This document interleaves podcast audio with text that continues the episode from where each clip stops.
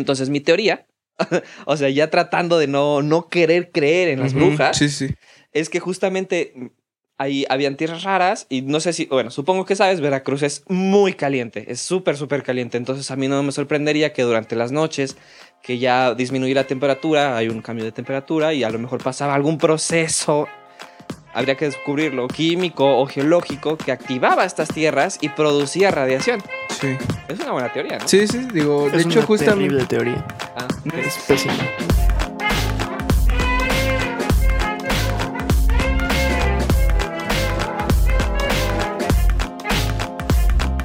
agarras el micrófono y dices, hola, somos Bisail y Bebastián y hoy vamos a hablar de fantasmas. Para los audio escuchas, Sebastián viene vestido de Oppenheimer y Misael viene vestido de Danny Flow. Sí, de hecho, eso lo, lo acaba de decir. Queremos, también Ajá. integrar un poco más a nuestro Sí. productor que luego hace comentarios, pero pues no se escuchan porque los hace en otro audio, ¿no? Entonces le dimos un micrófono, o él mismo se dio un micrófono para poder Yo hacer más micrófono. relevantes sus participaciones. De hecho, él va a dirigir más o menos un poquito la segunda parte del podcast, o Sí, es- después de reflexionar esto, porque de hecho, justamente... él está en otra dimensión. No, no es cierto. Él va a ser el ser omnipotente que lo sabe todo y que tiene acceso a internet y a chat GPT en tiempo real. no es cierto. Sí, de hecho, si volteamos la cámara no hay nadie ahí atrás. Es como... Ajá, de hecho, es parte de nuestro producto esquizofrénico, ¿no? Nosotros dos. Eddie está inventado, ¿no? Está ahí ponemos una voz de... Ajá, bueno, entonces hoy vamos a hablar de, de los muertos, de los fantasmas, de los productos esquizofrénicos que nos inventamos sin querer. Pues justamente, de hecho, y de esto vamos a hablar episodio para ya una vez ir introduciendo. Este, como en el capítulo justamente que hablamos del semiconductor, pedimos que nos enviaran historias paranormales para poder leerlas eh, después. Y la verdad la habíamos dejado. Yo creo que este es un buen momento. La neta, nada más nos llegaron como dos o tres historias, pero las que sean son bienvenidas. Y, pero bueno, no, no podemos leer las cuatro. Creo que una estaba bastante larga y ni siquiera sabemos qué tan reales son. Una involucraba, una involucraba un, un asesinato real. Entonces, no sé qué. La narcocultura satánica. Sí, narcos gays. Entonces, vamos a, a dejar que nuestro productor este, continúe con esta conversación y... Bueno, pues la primera involucra este un, un ratón metido en un, en un calcetín.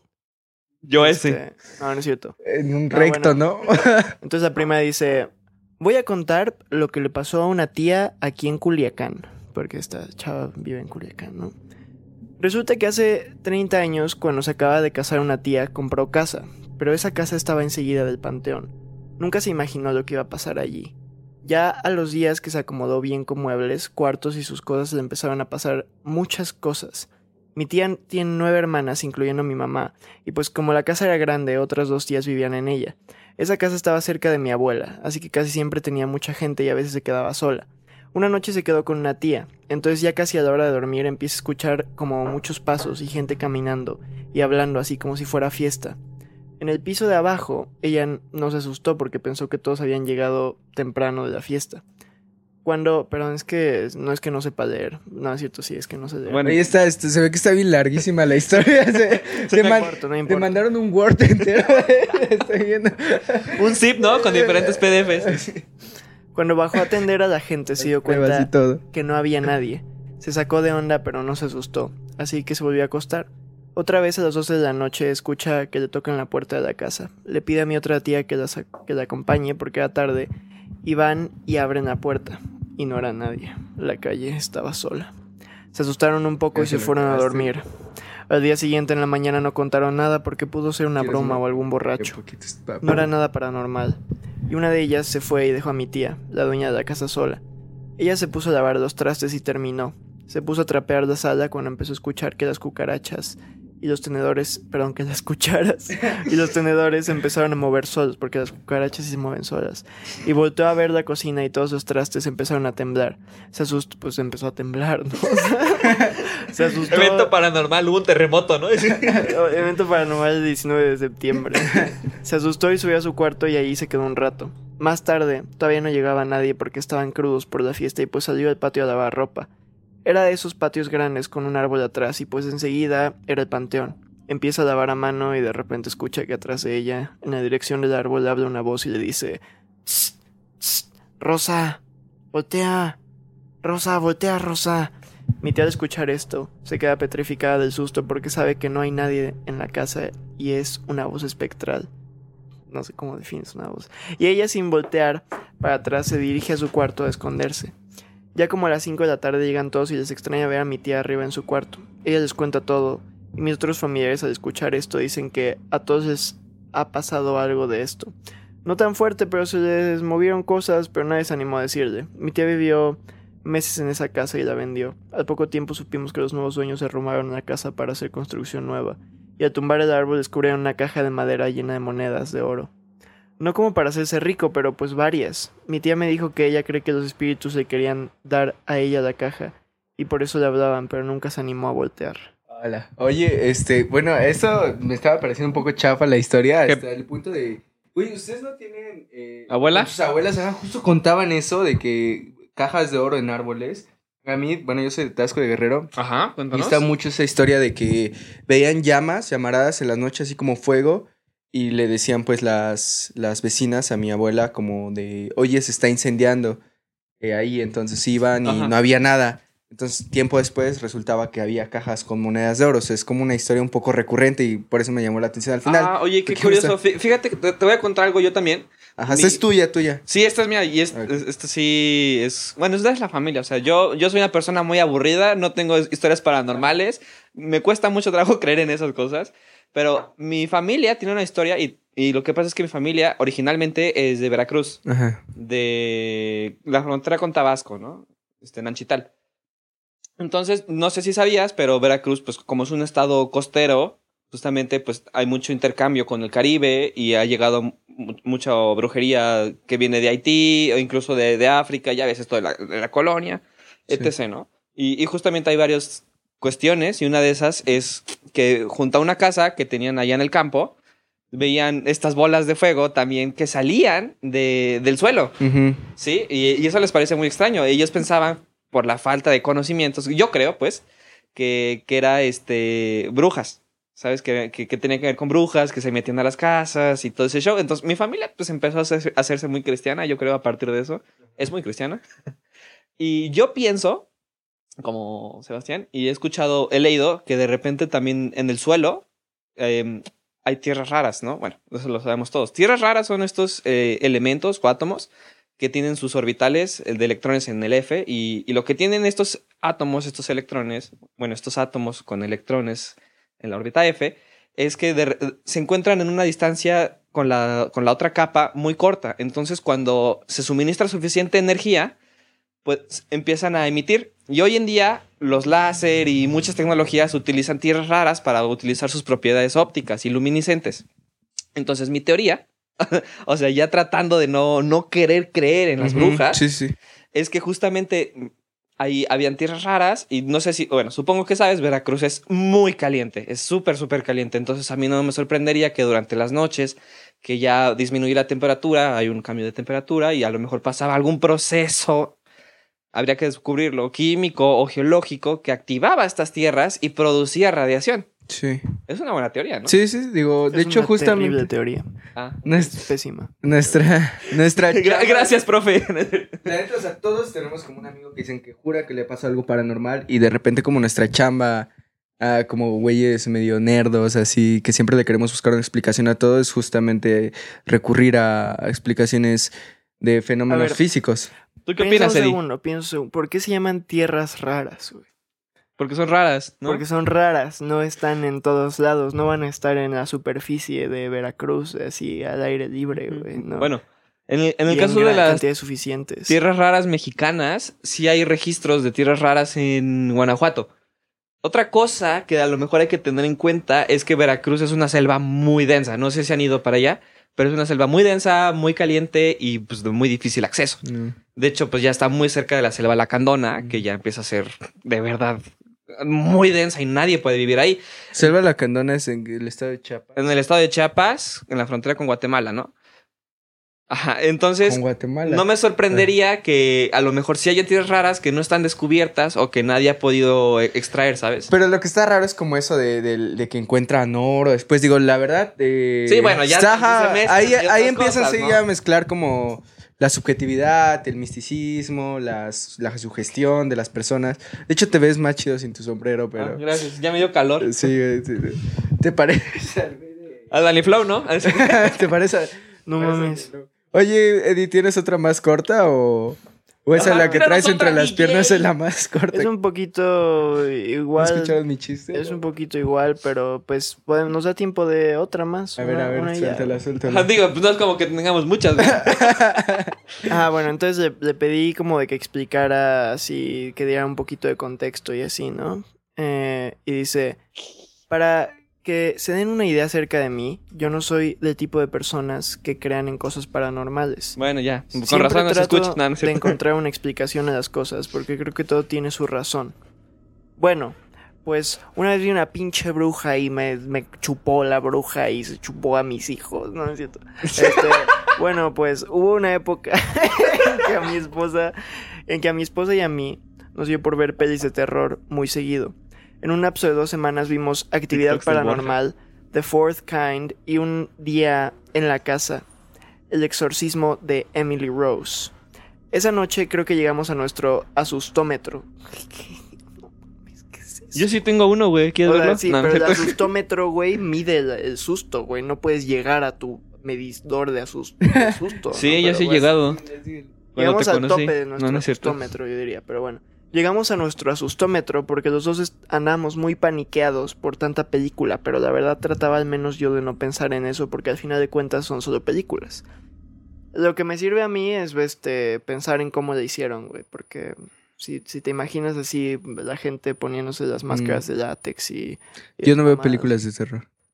Es que a mí sí me dan miedo, pero eso... es A mí no me dan miedo y las veo porque me encantan. ¿Neta? Esa noche nos raro. fuimos a dormir como cualquier otra. Alrededor de las 2 a.m. empecé a sentir que mi esposa se estaba moviendo mucho y me despertó. Cuando la vi estaba tratando de moverse, pero estaba muy rígida de los hombros, como si alguien se los estuviera agarrando. Esto es muy común a lo que llamamos se te subió el muerto. Después de estarle hablando y tratando de despertarla, finalmente lo hizo. Cuando se despertó estaba alterada porque decía que alguien la tenía agarrada de los hombros y no la dejaba de levantarse. Ahora, debo agregar que mi esposa ya ha tenido este tipo de experiencias donde se te sube el muerto por lo que no le di mucha importancia en ese momento y de hecho regresamos a dormir minutos más tarde. Ya en la mañana preparándonos para bañar, pasó algo que hasta la fecha no puedo explicar. Verán, mi esposa durmió esa noche con un suéter que le cubría hasta arriba de los hombros. Entonces, cuando se estaba desvistiendo, le vi los hombros y, oh sorpresa, me caí de nalgas. Mi esposa tenía dos moretones en los hombros justo en el lugar que ella sintió que le estaban agarrando. ¿Por qué lo tienes que narrar Le así? dije a mi esposa, Ya me espantaste. Le dije a mi Sí, ya, esposa. Ya, güey, No mames. No mames, ve tus hombros, esposa. Volteó a verse al espejo y quedó en shock. Si de por sí mi esposa es blanquita, pues parecía Gasparín de la Oye, güey, neta, no te escucho. Hasta hoy ninguno podemos explicar qué pedo con esos moretones. No podemos explicar por qué estaban en esa área. Casi no hablamos de eso porque nos da mello. Pues sí, también justamente ya había escuchado sobre moretones o rasguños Ajá, mientras las, perso- las personas duermen. Y es así, pues quién sabe qué sea, ¿no? Ajá. Pero pues, tampoco me da miedo. Lo que sí me pasó es que se me ha subido el muerto. Bueno, pero eso es como que está bien estudiado. Ah, ¿no? oye, ahora me del- acabo de dar cuenta que no soy tan aburrido. Se te sube el muerto. No, y aparte sí tuve una experiencia de con que se me subió el muerto, nada más que como que se me hizo muy extraño. A ver, suéltale. A lo mejor sí me falta explorarla más para que ya se vuelva una de esas historias, ¿no? Porque ya es que las historias de terror chidas siempre empiezan con, ay, pues me pasó algo súper extraño, pero ni le puse atención, ¿no? Ajá. Y ya al siguiente día se me apareció Satanás en la sala. No, bebé, justo. Hubo un tiempo en 2019, Ajá. cuando me rompí la mano. Antes de romperme la mano, yo tenía muchos problemas de insomnio, estrés, ansiedad. Y la verdad es que yo andaba como muy agitado. Entonces, la verdad es que me costaba mucho trabajo dormir. Dormía muy poco y era muy alocado. Bueno, siempre he sido muy alocado. Entonces, justamente, eh, hubo- em- me se me empezó a subir el muerto como por ahí de me- me- medio año, como junio, julio. Y fueron mis primeras experiencias. Pero ya estaba consciente de que se me subía el muerto. Entonces, por ahí de noviembre, como unos días antes de que se me rompiera la mano, eh, justo tuve un, o sea, me estaba subiendo el muerto como a las 3 de la mañana y en mi sueño yo estaba levitando sobre mi cama Ajá. y, y estaba un demonio encima de, de- de mi cuerpo y, y- y yo lo veía salir de mi cuarto. Entonces, bueno, como que ya se iba dirigiendo hacia afuera. Yo ya me estaba despertando, bueno, en este trance extraño, y que sientes tu cuerpo súper pesadísimo, que no lo puedes ni mover. Y según yo, lo que vi fueron puntos rojos alrededor.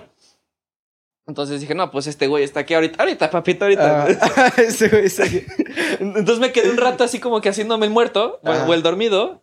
Eh, seguramente el güey pensó, no, pues ya lo maté. ¿no?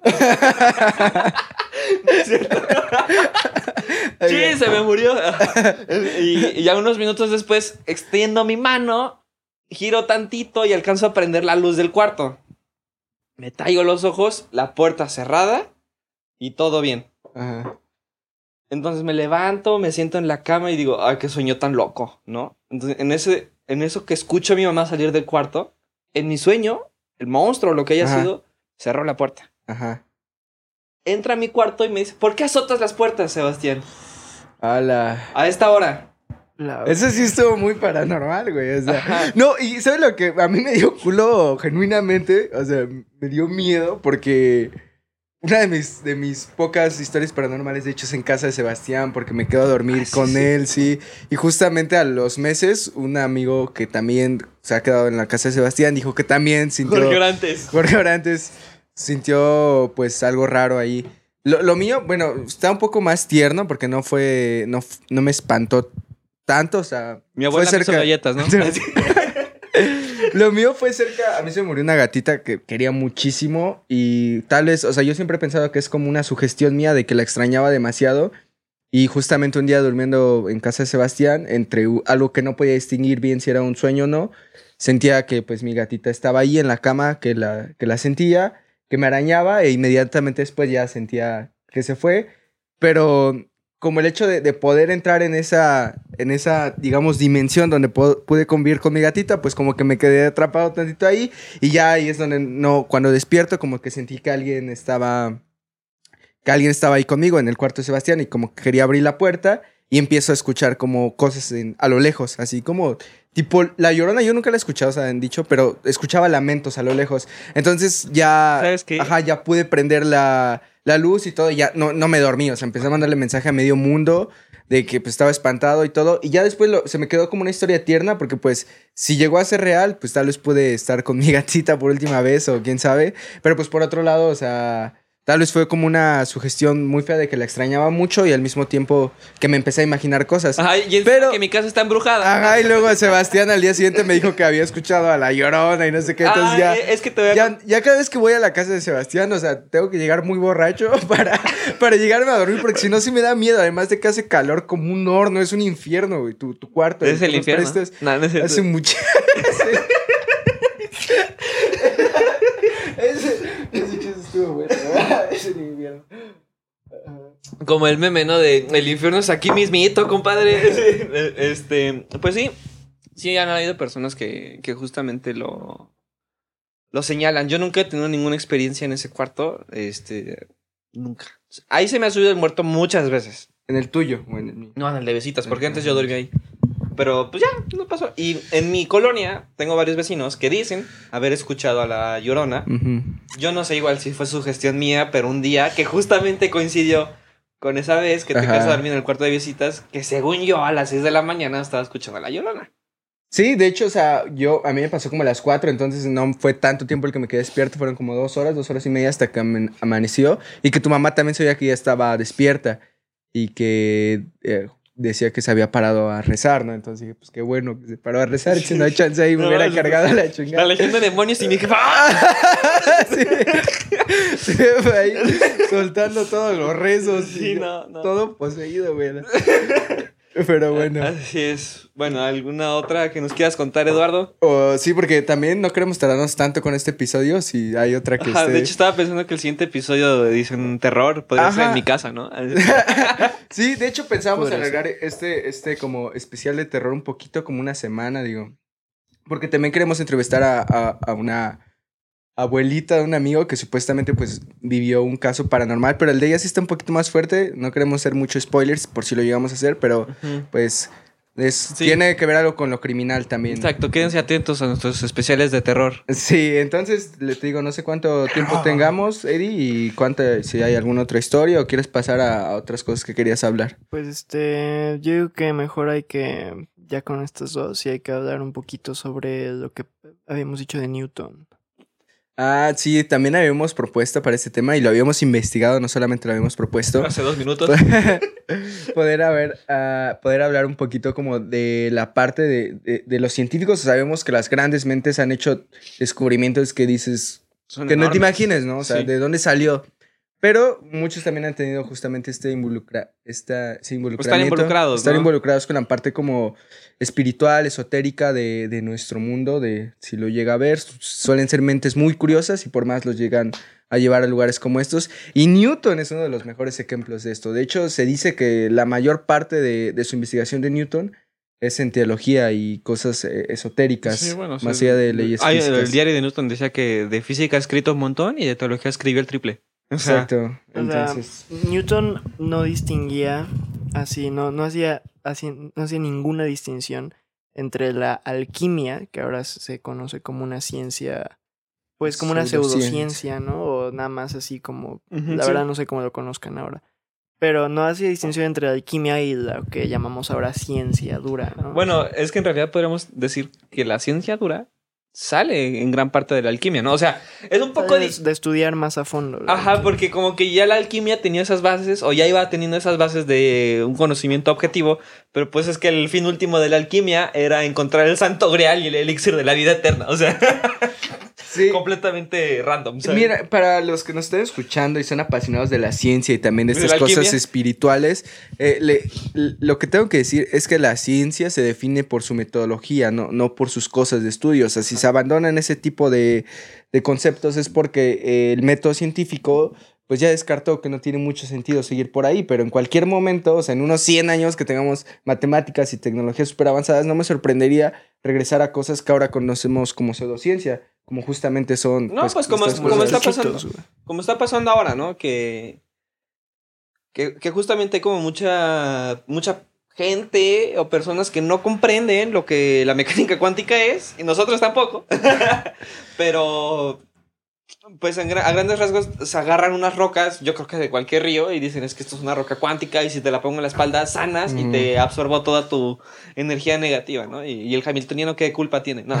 O sea, ese tipo de cosas, esa baja comprensión, por decirlo de algún modo, sí ha llevado a que se malverse algunos conceptos. Sí. ¿no? Yo si viera la persona que, di- que, que dijo eso, güey, eh, aunque sea una persona hipotética que te acabas de inventar, le aventaría la piedra, güey, así en, en la nariz, güey. No, sí terapias, o sea, sí hay personas Sí, reales que se inventan terapias cuánticas y engañan a Ajá, personas. o sea, si, si de verdad quieres hacer un experimento cuántico reproducible en tu casa, pues sí, mínimo necesitas algo así como un acelerador de partículas. Como un fara, ¿no? Ahí- O, ¿qué te gusta? Este, un, Un- SEM, no sé. O Bueno, sea, hay un, un experimento. instrumentos de verdad muy, muy sofisticados que cuestan. Hay un un- experimento que sí pueden hacer todos en casa, cuántico, que demuestra un- una teoría, pues, ampliamente discutida de, de esta ciencia. Pero pues es como muy medio social, medio rara, ¿no? Pero el experimento se llama, bueno, el fenómeno se llama inmortalidad cuántica. Ok. Y el experimento consiste en suicidarse. Literalmente, o sea, si quieren averiguar, o sea, esto lo pueden hacer en su casa. O sea, te intentas suicidar de alguna forma, o sea, de que pones así en un revólver una bala y tienes seis, ¿no? Seis, normalmente tienes seis, ¿no? Te disparas, no va, no va a disparar. Te disparas otra vez, no va a disparar, porque todavía, todavía tienes chances, ¿no? Todavía te quedan este, cuatro, cuatro opciones. Te disparas, tres, no dispara. Cuatro, no dispara. Cinco. Y dices, bueno, ya esta es la seis, güey, ahora sí ya me voy a morir. Disparas el gatillo, se traba, güey. Te das cuenta, o sea, y bueno, no tiene que ser con un revólver, con lo que sea. O sea, se supone que es imposible que mueras eh, bajo esta teoría porque este se supone que tu conciencia eh, define estados cuánticos y no sé qué. Pero es una cosa que han propuesto como físicos, como, no sé, con, con cierto renombre, ¿no? A Boltzmann no le salió. No, no es cierto. O sea, pero lo que se refiere es que, o sea, que hay universos paralelos, ¿no? O sea, como esta viene de este, de esta creencia, ¿no? De los universos paralelos. Y dice como de que, o sea, obviamente vas a morir muchas veces. Y en el universo en el que mueras, tu conciencia se va a ir de ahí, te vas a ir a otro universo que se partió y se creó con tu decisión, en el que estás vivo. Para tus seres queridos vas a morir, así que, o sea, si quieres sa- salvaguardar la... Si te interesa su bienestar, Y aunque pues en- sea de en otro universo en infinitos, de tus papás, de la versión esta de tus papás, pues no te suicides, ¿no? Pero si quieres intentar, o sea, sin un acelerador de partículas, siempre está ahí esa opción. En el contexto, yo creo que de esta hipótesis, es una hipótesis, yo quiero pensar, ¿no? Sí, obviamente. O sea, yo creo que ya te moriste varias veces tú. O sea, tú ya. Eso de, de los universos paralelos sí está muy loco. De hecho, eh, apenas estaba viendo un video del gran Javier Santaolalla, que es pues, uno- un di- un divulgador top, en donde justamente hablaba de que muchas propuestas para explicar fenómenos de fantasmas los basaban en los universos paralelos. Que eso pues no es para nada descartable, ¿no? Que, que si hay versiones, este, pues que, el- que el al haber universos infinitos, hay versiones eh, infinitas o réplicas eh, no de uno mismo, pero sí de nuestro universo. O sea, y por, por lo tanto, al haber, al haber infinitas hay infinitas posibilidades. Entonces puede haber vida en otros universos. La teoría de los universos múltiples, ¿no? Pero, pero eh, es descartable justamente por el hecho de que, según las leyes físicas que conocemos, no hay forma de interaccionar entre universos. O sea, ni que un fantasma sea un escape de un universo. Las leyes físicas no los impiden, ¿verdad? Bueno, a ver, primero lo primero, ¿no? o sea, no esto, estos son solo hipótesis, ¿no? O sea, no hay, no hay manera de corroborarlo. No, claro, no, o sea, no, experimentalmente no, o sea, se, per- se pierde esta parte fundamental de, de la ciencia, o sea, no, no hay forma de, Ajá, de- claro, de o sea, experimentar con In- esto. Incluso hablando matemáticamente, solamente. No, justamente, o sea, las matemáticas sí respaldan, o sea, sí dan sugerencias fuertes de esto. Es que. O sea, así como existieron eh, teorías que tenían una, una solidez matemática, pues, eh, mediana, que se necesitaba desarrollar y resultaron que fueron ciertas por forma experimental. Este tipo de, de teorías son exactamente lo mismo, solamente que la parte experimental no creo que llegue nunca. ¿O cómo podría llegar? Pero pues igual tiene ciertas, cierta validez matemática. Ah, cuando suena todo Pero, esto ver, o raro sea, de... a- a- ahí va mi, mi pregunta. O sea, para que el modelo matemático teórico funcione, ¿tiene que haber una suposición? Siempre, o sea, siempre Entonces todavía falta, incluso matemáticamente, hacerle Sí, una sí. pregunta. No, O ni sea, yo creo que esté Esos modelos no están matemáticamente completos, pero este, llenan huecos de cosas eh, que se buscan explicar, ¿no? O sea, tal cual se hace, se ha hecho gran parte de la Sí, física. claro. Y, y fíjate que se me hace un tanto interesante porque cuando empieza de, de verdad el, el pensamiento científico, ¿con quién empieza? O sea, con Newton, con Descartes. Por ahí también estaba John Locke. Ah, Hay muchísimas teorías de dónde empieza el pensamiento de la metodología ¿no? Yo, es- yo he escuchado mucho que se le atribuye a un hindú, que ni recuerdo cómo se llama, pero es justamente el que toma el trabajo Newton para hacer la descomposición de los colores. No sé si tú sepas el nombre. Mm, no, pero sí- Bueno, por ahí sí- lo buscamos, Sí lo sé que. Newton investigaba, bueno, que consideraba que cada color eran partículas más grandes o más pequeñas, ¿no? Pero pues se equivocó. Pero la, la o sea, cuando llega la teoría de la difracción, o sea, cuando Sí. descubre que la, la luz blanca está compuesta de todos los colores, este, es gracias al trabajo de esta persona que a muchos le atribuyen se le, eh, es el inventor del método científico y por lo tanto, o sea, No- o al no menos fue- el pionero más grande y por lo tanto, pues de la ciencia. ¿No fue Descartes? Bueno, Descartes. se lo atribuyen a, Eric, ¿tú Pla- a? Platón y todos estos Sí. señores. Bueno, Bueno, claro, pero sí, es claro. que ellos, O sea, ciencia como tal, metodología científica, no creo que, que le hicieran los antiguos griegos. Sí, claro, o sea, ellos inve- inventaron el método científico, ¿no? O sea, tal vez no lo Digo, estipularon tú tienes ahí la computadora, Sí, podrías. o sea, yo tengo conocimiento infinito a mí. o sea, soy básicamente Dios, o sea. Eres como nuestra inteligencia artificial, ¿no? Que nos corrige todo. Sí, sí. O sea, soy un. Así que trátanos soy un más bonitos, narrador, habla soy un narrador sin, sin cuerpo que tiene acceso a toda la información. ya ves, te dije que era nuestro producto esquizofrénico. bueno, el punto de lo que quería llegar es que justamente estos pensadores, estos tres que mencioné, fueron muy importantes en su época, pero a lo mejor como en una época de la edad oscura, ¿no? O sea, por, lo que quiero llegar es a, a preguntar, ¿por qué Newton creía en Dios, ¿no? O ¿por qué tenía tantos escritos Eso es- acerca de Dios o de la teología si aparte también era muy científico? Y tú lo comparas ahora, por ejemplo, con Stephen Hawking. ¿no? O sea, ¿y, y qué dice? A mí no me... No estoy de acuerdo con lo que él dice, pero eso no, no lo... No significa que no, no esté correcto. O sea, es una opinión suya, ¿no? Y, y dice que a lo mejor, este, ¿qué, qué decía? que la física no necesitaba a Dios para explicarse o algo así, ¿no? Sí, sí me suena. Sea, algo así había dicho, ¿no?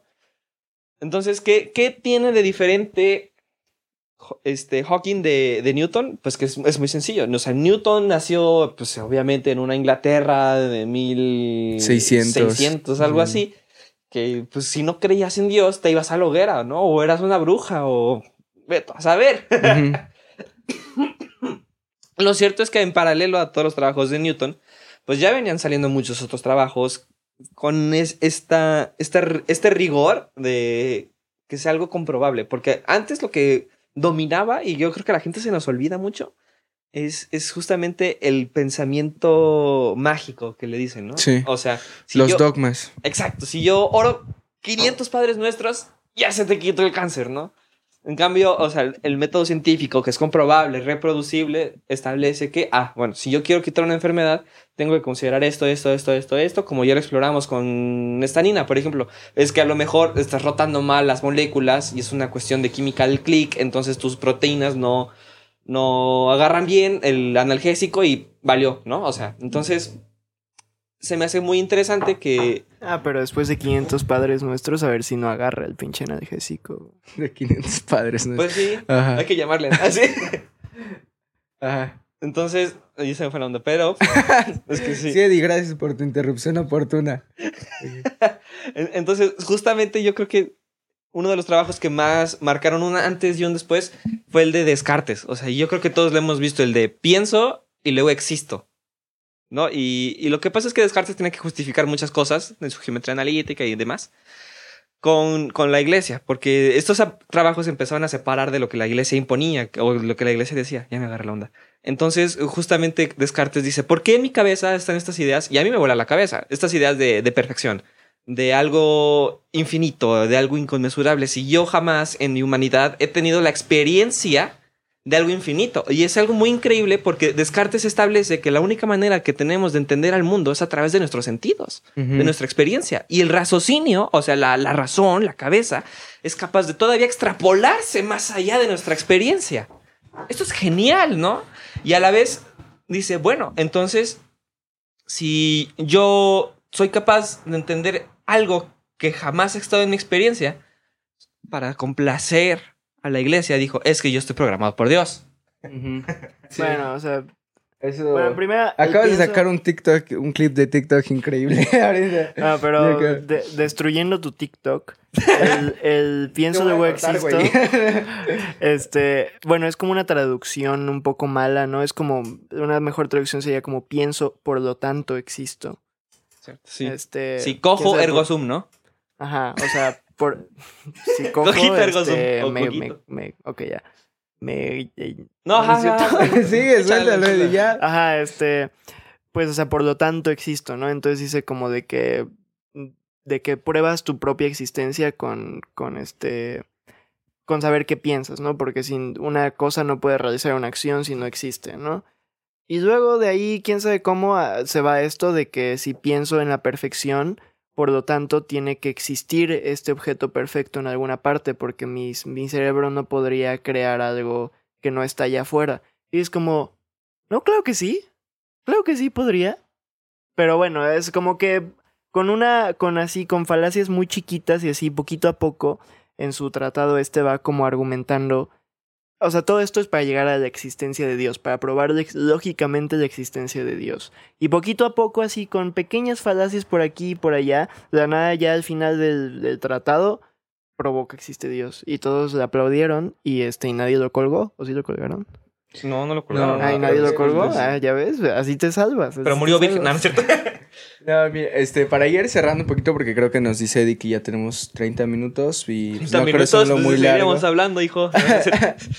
Y para no hacerlo muy largo, 31 minutos. me gustaría da- dar un, un poquito eh, mi opinión sobre todo esto. La verdad es que sí tenía una opinión hace unos, minutos, pero luego Eddie empezó a decir lo de, lo de Descartes. Me traté de poner la atención, me confundió y se me fue. se me fue completamente mi opinión sobre lo que tenías que decir de Descartes. Pero sí, básicamente yo creo que lo de los sentidos, o sea, lo que tú dices que conocemos el mundo a través de nuestros sentidos, la, la lógica, las matemáticas y la ciencia que hemos construido alrededor de esto nos da una extensión, nos hace súper poderosos eh, para construir co- las cosas que hemos construido y demás. La imaginación, que incluso eso sí es algo que no sabe de dónde viene, en qué punto empezamos a imaginar cosas que precisamente como dice Eddie, no, no existen en el mundo. Justamente el libro de Sapiens, este que, de- del que luego te hablo, este marca este como un antes y un después, ¿no? Cuando el, el- un simio empieza a imaginar cosas que no pueden existir. O sea, tú hablas, eh, hablamos Yo con como- novia, ¿no? Hablamos como de, de leones, posibles peligros, pero ¿en qué punto empezamos a hablar de peligros que, que no existen? Es decir, los fantasmas, estas cosas paranormales, eh, son parte de la cultura de civilizaciones súper antiguas, o sea, que se van de miles y miles de años. Entonces, ¿por qué están ahí? O sea, ¿por qué le temían a estas cosas paranormales? ¿De dónde viene este miedo? Si su- supuestamente solamente le puedes temer a algo que existe. Todos los animales lo hacen, ¿por qué nosotros no? ¿En qué punto empezamos a temerle a cosas que no existen? ¿Y por qué se quedó tan arraigado en nuestra cultura? Les digo, son cosas como que todavía te dan para imaginar mucho más y son temas que creo que la ciencia del futuro, que yo no saben cuánto daría por conocer la ciencia del futuro, la civilización del futuro, si es que no nos destruimos a nosotros mismos. Todos viendo ¿Qué TikTok, tipo ¿no? de... te- Estás viendo... Estás viendo... Mois. eh, bucle de videos de, del Borja. ¿no? bueno, eh, sí, justamente esto, con esto quiero inaugurarle el especial de Halloween. Ojalá y se haga este, una tradición, podemos seguir con, con este tipo de cosas, pero este, sí, yo lo cierro así de, ¿de dónde vienen estas cosas? ¿Por qué se quedan tan arraigadas en nuestra cultura? ¿Cómo se mezclaron tanto con la ciencia y en qué mo- momento los empezamos a ver como dos cosas diferentes? Yo, mi hipótesis es esa.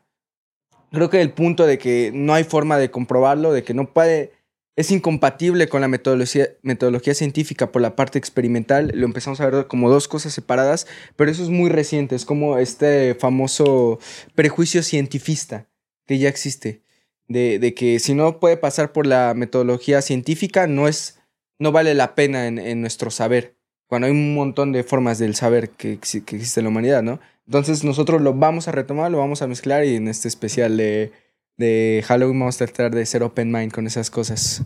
Sí, claro. De hecho, ahorita que ya está cerrando, ah, me, me parece muy interesante cómo señalas justamente que la existencia de, de fantasmas o de seres extraordinarios aparece desde que el ser humano puede tener el uso de la razón, ¿no? O sea, Desde que, sí. Sí, claro, o sea, desde que la imaginación, porque hay un punto, yo creo, en la historia de la humanidad en la que éramos seres físicos que nada más andeandulábamos ahí, luego llegaron las pinturas rupestres que no nos reportan exactamente fantasmas, y después ya aparecen los fantasmas, o sea, Ajá, a, co- medida, cosas- a medida que nuestra cabeza se fue desarrollando. Entonces yo creo que quisiera cerrar con una pregunta, que estaría genial que nos respondan, los comentarios o como sea, si los fantasmas o las cosas paranormales existen a partir de que somos seres racionales. Buena pregunta. Pues, Quédense atentos para la respuesta. pues muchas gracias. ¿Y cuándo van a volver a ver a Oppenheimer y al Daniel Flow de discutir sobre la existencia de